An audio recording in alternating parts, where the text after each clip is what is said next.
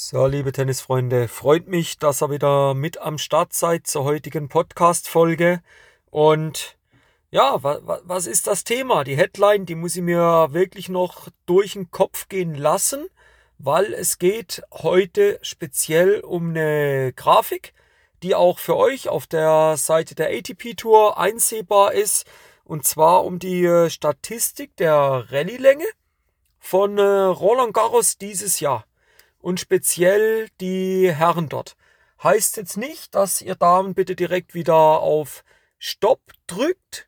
Sie ist eben jetzt von den Herren dort gemessen worden und plus minus ein paar Prozentpunkte Abstriche. Kannst du das aber auch auf die Damenwelt übertragen. Vorweg ein paar Verständnisunklarheiten, die da aufkommen können, direkt mal auflösen. Wenn wir sagen, die Rallye-Länge geht fünf bis acht Schläge, dann reden wir immer von der totalen. Also nicht ein Spieler hat fünf Schläge und der andere hat fünf Schläge. Wenn der Ball nach fünf Schlägen gewonnen wurde, hat der eine drei, der andere logischerweise zwei gespielt. Warum erkläre ich das? Ich habe das auch gestern, vorgestern in der Facebook-Gruppe drin gehabt da viele Rückfragen gekriegt persönlich, dann auch auf Instagram drin gehabt, da auch wieder viele Rückfragen und ich merke, dass das ein Thema ist, wo viele von euch immer noch extrem antriggert, wo aber auch extremer, sage ich mal, Bedarf drauf besteht. Ja? Und nochmal, es geht jetzt hier nicht darum, jemand vorzuschreiben, was er wie genau zu machen hat, sondern einfach mal meine Meinung was ich daraus jetzt für dich als ehrgeizigen Tennisspieler, als ambitionierte Tennisspielerin für dich mit rausnehme und vor allen Dingen ganz, ganz wichtig, was für Rückschlüsse sich da auf das Training in den nächsten Monaten, im nächsten Jahr für dich ergeben können. Wenn wir uns das mal anschauen, ich lasse einfach mal kurz paar Zahlen raus. In der Rallye-Länge 1 bis 4 Schläge wurden in Roland Garros 57 Prozent der Punkte entschieden. Also über die Hälfte der Punkte wurde mit den ersten zwei, drei Schlägen entschieden. 28 Prozent waren bei fünf bis acht Schläge. Kannst du das schon mal zusammen addieren, bist du bei 85 Prozent der Schläge, der Punkte, die unter acht Schlägen gewonnen wurden. Leute, das ist krass. Und wir reden hier von Sandplatztennis. Ja, ich komme gleich noch zu einem ganz wichtigen Punkt. Machen wir noch kurz zu Ende. 10% waren bei 9 bis 10 Schläge. Jetzt sind wir schon bei 95% wurden innerhalb von 10 Schlägen beendet. Also wenn ihr immer noch glaubt, dass eine lange Rallye dominiert auf Sand, wenn ihr sagt, eine lange Rallye geht bis 10 Schläge, okay, dann haben wir da 95% Trefferquote drin. Nein, aber das, was kam, ist, es waren dann Leute dabei, die gesagt haben, ja, aber im Amateursportbereich wird doch nur viele Leute, das kann man übertragen. Ich erkläre euch auch gleich wie. 5% waren 13 plus. Und das sind in meinem Verständnis, deckt sich auch mit sehr, sehr vielen Trainerkollegen von mir, das sind die langen Rallyes. 5%. Leute, das Problem ist, wenn wir im Fernsehen, sei es auf Sky, sei es auf Eurosport, egal wo, ein Tennismatch anschauen. Das Spektakuläre sind diese extrem langen Rallyes. Die kommen aber nicht vor. Nur da geht so die Action ab drin. Da hast du Stopp, Lob, Tweener, Ball noch aus der Ecke rauskratzen, super Passierball, was auch immer. Die brennen sich halt in dein Gedächtnis ein. Aber der Service-Winner, der Service gegen außen mit Abschluss Inside Out in die freie Platzhälfte, das ist halt Business as usual für die meisten. Aber das ist die Realität im Tennis. Die Realität im Tennis ist Fokus auf die kurzen Ballwechsel. Leute, 85 Prozent der Punkte werden in der Rallye bis acht Schläge entschieden. Jetzt hat mir jemand gesagt, Timo, das ist alles recht und schön. Da bin ich auch voll und ganz bei dir, das stimmt. Aber das sind ja die Profis, du, du Klon. Wollte ich schon sagen, du Volldepp. Hat er nicht geschrieben. Ey, kannst du schon sagen, alles gut. Ey, 85 Prozent der Profi. Okay. Einverstanden. Die Profis haben eine bessere Technik wie du. Sie haben andere Waffen wie du. Sie spielen effizienter wie du. Sie sind athletisch mehr ausgebildet. Sie sind mental stärker und so weiter. Sag ich, okay. Aber kann das nicht in einem gewissen Maße auch auf dein Level LK16 runtergebrochen werden, ITN 6 runtergebrochen werden, R5 runtergebrochen werden? Ich sage schon. Du hast doch auch Waffen. Du kannst doch auch effizient mit deinem Aufschlag aufschlagen. Du hast doch auch gewisse athletische Vor- und Nachteile. Das gleiche hat dein Gegner. Und jetzt überlege doch du dir mal, wie du in Zukunft dein Spiel aufbaust, damit du auch in dem Bereich fünf bis acht Schläge reinkommst. Und ich sage jetzt mal eins, wenn du sagst, ja, aber ich habe doch gar nicht die Athletik dazu, sage ich, okay, zu was hast du nicht die Athletik? Um in kurzer Zeit die Bälle zu beenden oder um eine lange Rallye zu gehen. Und jetzt kommt ein entscheidender Punkt, Leute. Und ich sehe das tagtäglich, wenn ich mit unterschiedlichstem Kundenklientel am Platz stehe. Ich behaupte, ich behaupte, Freunde, dass ihr nicht die Athletik habt, um über ein ganzes Match diese verdammt langen Rallyes zu gehen. Dazu ist euer Körper und auch eure mentale Seite, eure Konzentrationsfähigkeit vor allen Dingen, die ist nicht imstande, das zu gehen.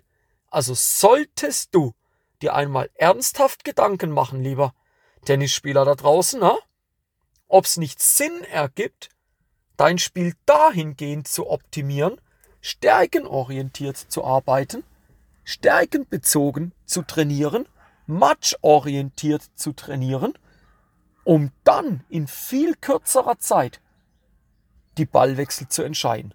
Weil du hinten raus, und das ist ein ganz normaler Prozess, hinten raus die Konzentration verlieren wirst, weil du das Stehvermögen im Ballwechsel hinten raus nicht hast. Und mein Appell an dich ist, überleg dir mal, nimm mal Blatt Papier, nimm mal einen Stift dazu, schreib mal deine Stärken auf. Wie kannst du deine Stärken mit vier, fünf Schlägen so einsetzen, dass du deinen Gegner zu einem Fehler bringst? Es muss nicht ein Winner sein. Winner ist ein Geschenk, das nehmen wir mit. Wenn das passiert, das nehmen wir mit. Alles okay. Aber wir wollen den Fehler des Gegners. Und da, das, die Ausrede ist mir zu billig. Sorry, die lasse ich nicht gelten. Und ich habe die Erfahrung. Ich weiß, dass ich es nicht gelten lassen muss.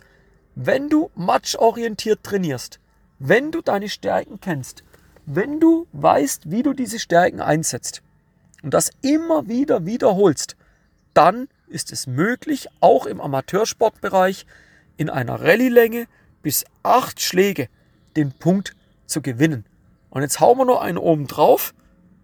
Bei zehn Schlägen, Leute, sorry, bei zehn Schlägen, da waren wir, kannst gerne mal zurückspulen, bei 95 Prozent der Punkte. Also eigentlich jeder Punkt. Neuneinhalb von zehn Punkten werden innerhalb von zehn Schlägen entschieden. Und was trainierst du? Lange Rallyes. Es war dann ein, ein Herr dabei, aus dem äh, österreichischen Raum war der Herr, glaube ich, der dann gesagt, ja, aber macht's nicht Sinn, sich auf genau auf diese 5% zu spezialisieren? Sag ich, okay, kann Sinn ergeben. Aber was willst du damit? Weil nochmal, wenn du dich drauf spezialisierst, der Meister der langen Ballwechsel zu werden, deine Gegenüber aber die kurzen Rallyes so dominieren, so abschließen können, was nützt dir das? Du wirst nicht dazu kommen. Ja, aber, ja, aber ich kann ja das. Sag ich, nochmal, du trainierst etwas, was in der Realität zwei bis viermal in einem Satz, vielleicht sogar in einem ganzen Match vorkommt. Der Rest, das ist Lotterie, was du spielst. Das funktioniert nicht. Er hat's dann ein Stück weit eingesehen. Ich sage, ja, das ist nur ein Ansatz, das ist gut, die, die braucht's diese Ansätze. Leute, dieses konstruktive Austauschen, das braucht's ja auch. Ja, er ist dann nochmal weitergegangen. Aber Timo, lass diese längeren Rallyes trainieren. Das macht doch trotzdem Sinn. Sag ich, das macht Sinn, ja. Wenn du zum Beispiel im technischen Bereich was optimieren möchtest. Wenn du deine Vorhand-Cross-Technik optimieren möchtest. Warum soll es da nicht Sinn machen, dass du auch zehnmal Vorhand-Cross spielst? Warum? Logisch kann das Sinn ergeben. Ist immer die Frage, was ist der Schwerpunkt momentan?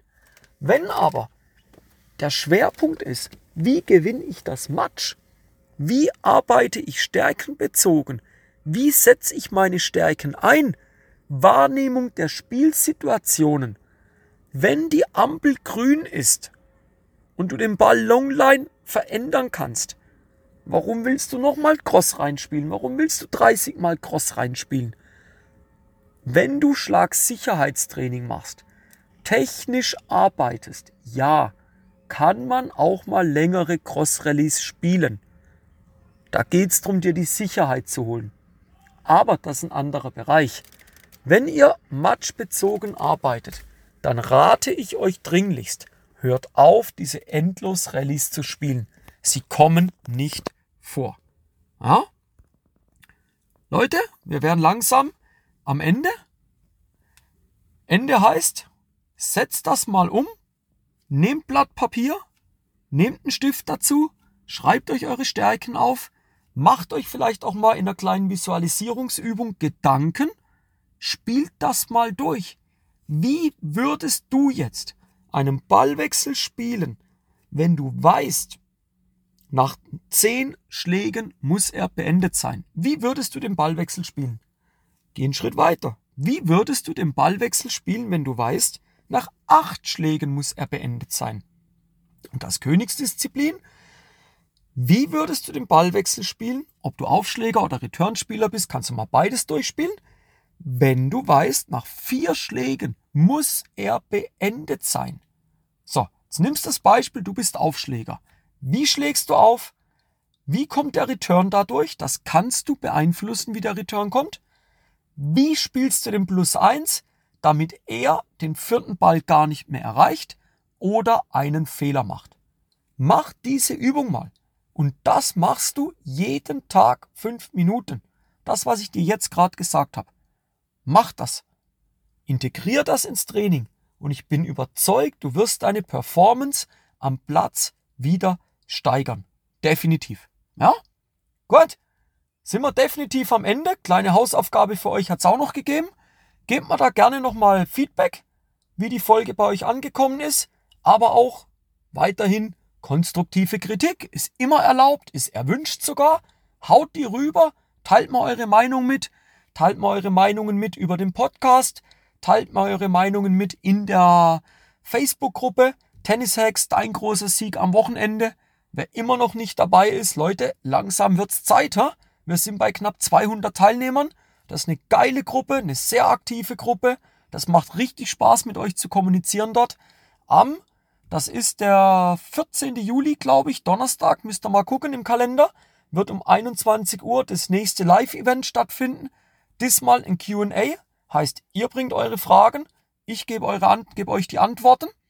Und ja, ansonsten in eigener Sache gerne Facebook-Gruppe beitreten. Dort dann auch die Möglichkeit am Webinar, dein Booster für mehr Siege am Wochenende. Und dann den nächsten Schritt, entweder ab in den Online-Kurs Dein optimaler Matchtag oder ab ins 1 zu 1 Performance Coaching. Dafür am besten direkt eine Direktmessage mir schreiben und dann bringen wir dein Spiel auf das nächste Level. Also, ich freue mich auf die nächste Podcast-Folge, wünsche euch viel Erfolg beim weiteren Training, bei den weiteren Matches, viel Zufriedenheit am Platz und wir hören uns in der nächsten Folge. Bis dann, euer Timo von Tennis Tactics.